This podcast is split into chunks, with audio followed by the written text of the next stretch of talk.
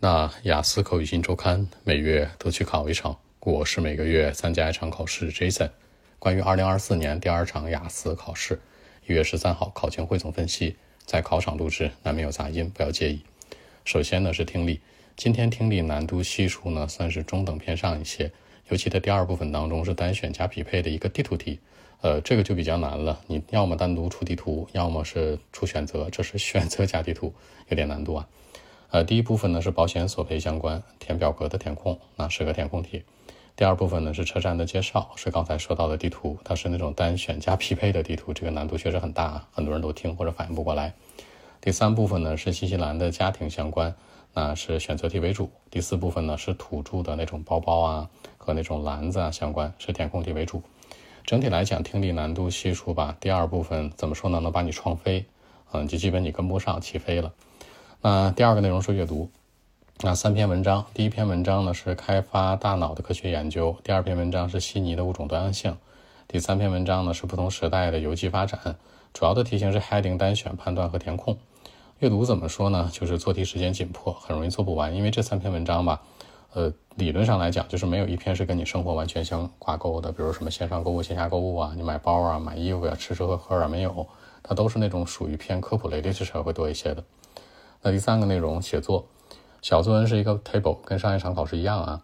那这个 table 呢，说的是不同规模的渔业发展对比，主要是这个渔业的船只，大船、小船的这些。注意 table 当中一定要把它特征给它拎出来，最大值、最小值，对吧？甚至有一些数据当中有一些倍数关系，一定要写出来特征、特征、特征。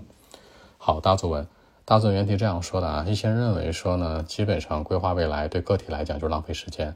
那他认为呢，最重要的是什么？能够着眼于现在。问你哪种程度上同意还是不同意？这个题本身很抽象，就是过去、现在和将来呗，对不对？那你要注意一下哈，要带入具体的内容，过去、现在和将来的什么？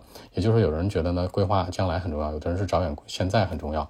你可以带入工作、学习、生活当中的某两个点，比如针对学习来讲，你说你要不要规划将来，还是着眼于现在？那对于工作来讲，你是要有长远的规划，还是着眼于现在？对于生活来讲，是长远的规划还是着眼于现在？就是你带入具体的可能更好写一点。这次的意见是说，站在两个维度去思考啊。第一呢，就是着眼现在可能是非常非常关键的。但是着眼现在有一个问题是，你没有一个长远的 long term plan 的话，你是不知道如何去正确的去着眼于现在，stay focused on the present properly。所以说理论上来讲呢，其实长远的规划可能更重要一些。给大家举个例子啊，你写作的时候，有的时候觉得文章不好写或者不好想思路，你拿一个具体事件往里带。咱们举个例子，比如说呢，你的爸妈给你规划很好，从小学、初中、高中一直到大学，给了你一个学习这方面的所有的规划。他的规划核心是什么呢？你开心就好，不强迫你说一定要考班级第一或者怎么样。比如说，在你初中毕业之后，到了高中的时候呢，让你考一个省重点、市重点。然后高中毕业之后呢，给你三条路的选择：要么你去上班做蓝领工人，要么去出国读书，要么在国内考个九八五、二幺幺这种的。那也就是说，他很尊重你的选择。也就是说，你说长远来讲重要还是现在重要啊？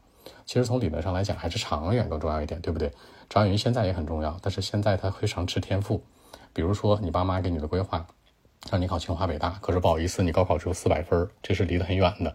这事儿基本上通过逆袭是不太可能的。所以站在学习角度来讲，可能长远的规划跟现在相对比，长远规划更重要。对生活来讲呢，也是以此类推，就是当你想不明白一个题目的时候，你通过这个方式去思考，可能会让你马上文思全涌。好，更多文本问题，微信一七六九三九一零七。